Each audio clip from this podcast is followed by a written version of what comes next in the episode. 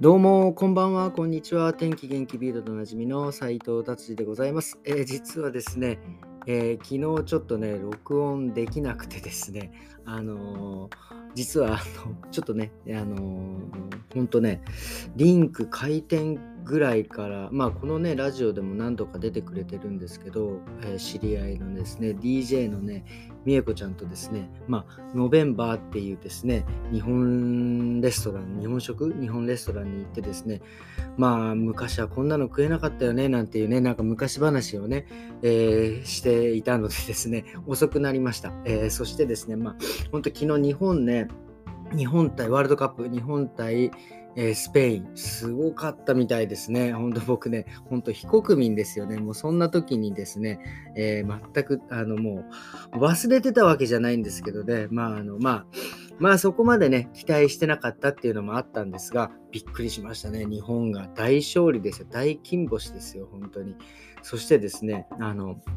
あのドイツ人のね、あのがっかりした感じがね、まあちょっとこう、まあ散々ボロクソね、あのテレビでも言われてましたからね、こっちでもね、もう日本もね、何だろう、あのもうボーナスゲームぐらいな感じでしたからね、みんなそういう風にね、言ってましたからね、本当にね、いや、もうよくやってくれたなっていう感じでございます。そしてですね、今日何が言いたいかというとですね、まあちょっとね、ビルドはまあちょっと今日のね、夜の放送にしてですね、まあそのね、日本レストランに行ってですね、まあその、いわゆるその日本 レストラン、まあ、あの今流行りのですね、まあ、フュージョン、なんかこういろいろね、いろんな形、いろんな形に変えて日本食を出してるんですけど、そのね、レストランはですね、日本人誰もいないんですよ。っていうのは、その日本人が誰もいないっていうのは日本食レストランなんだけど、働いてる人がですね、えー日本人全然いないんですよ。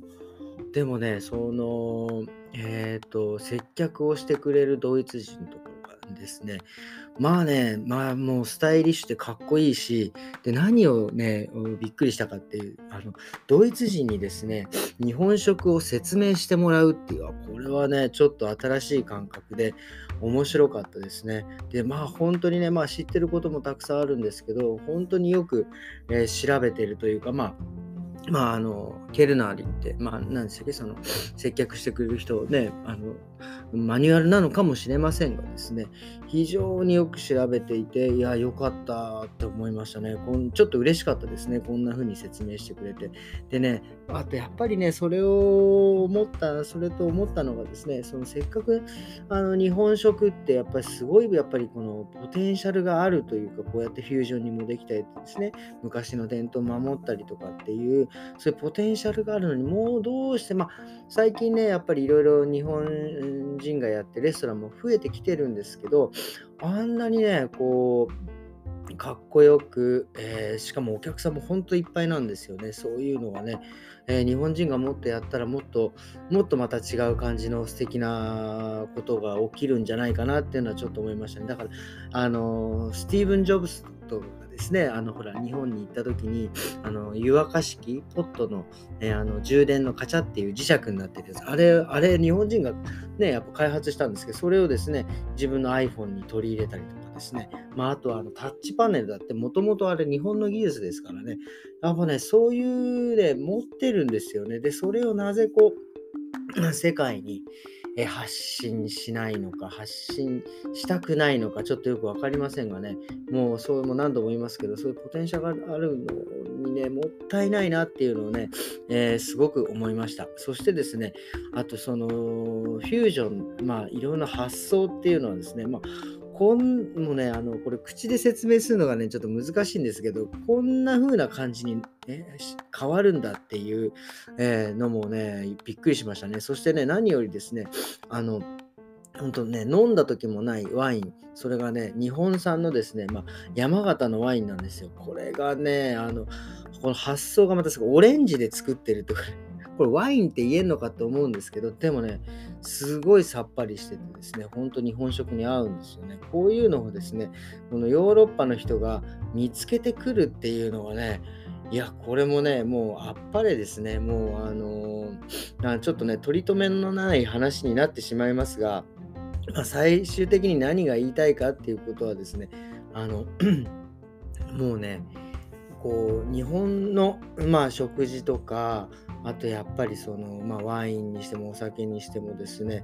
あの外国の方が、え見つけてねあの外国で広げるのはねもったいないんですよね。だから日本人の人がですねあのやっぱりもっと海外にですねえー、出てですね、えー、いろいろね、もうちょっとね、うまいこと広めてくれたら、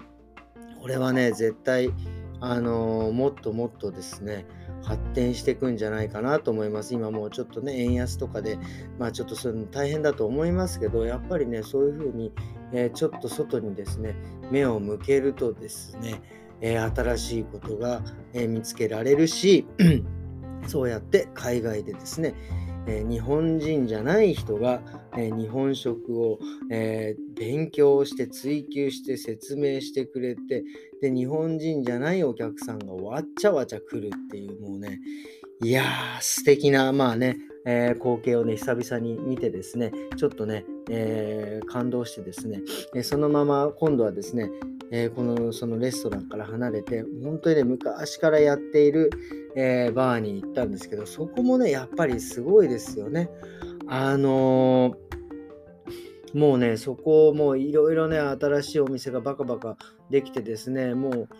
あの物価も高くなってきて家賃だってね高くなってるだろうにですねそこのねバ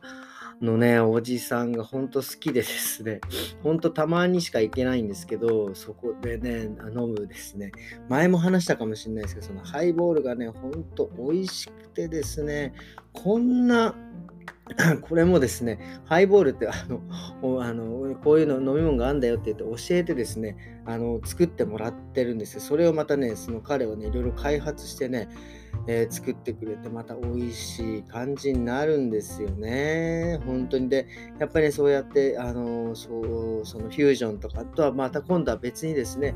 こうなんか一つのものをですね、ずっと守っていく、えー、感じもですね、えー、生き様としてかっこいいなっていうふうに、えー、昨日はですね、思ったわけでございます、えー、ということでですね、なんか今日は何が言いたいのかなみたいな感じになってしまいましたけど、まあ、あの、え日本が勝ってよかったなっていうことでございます。えそれではですね、今日もありがとうございました。えっ、とですね、これは今日、えー、配信して、で、また今日も、えー、夜、えー、撮りますんで、その時はね、またちょっとちゃんとビルドをですね、え見ま、見てですね、そのお話をしていきたいなと思っております。それでは、えまたよろしくお願いします。さようなら。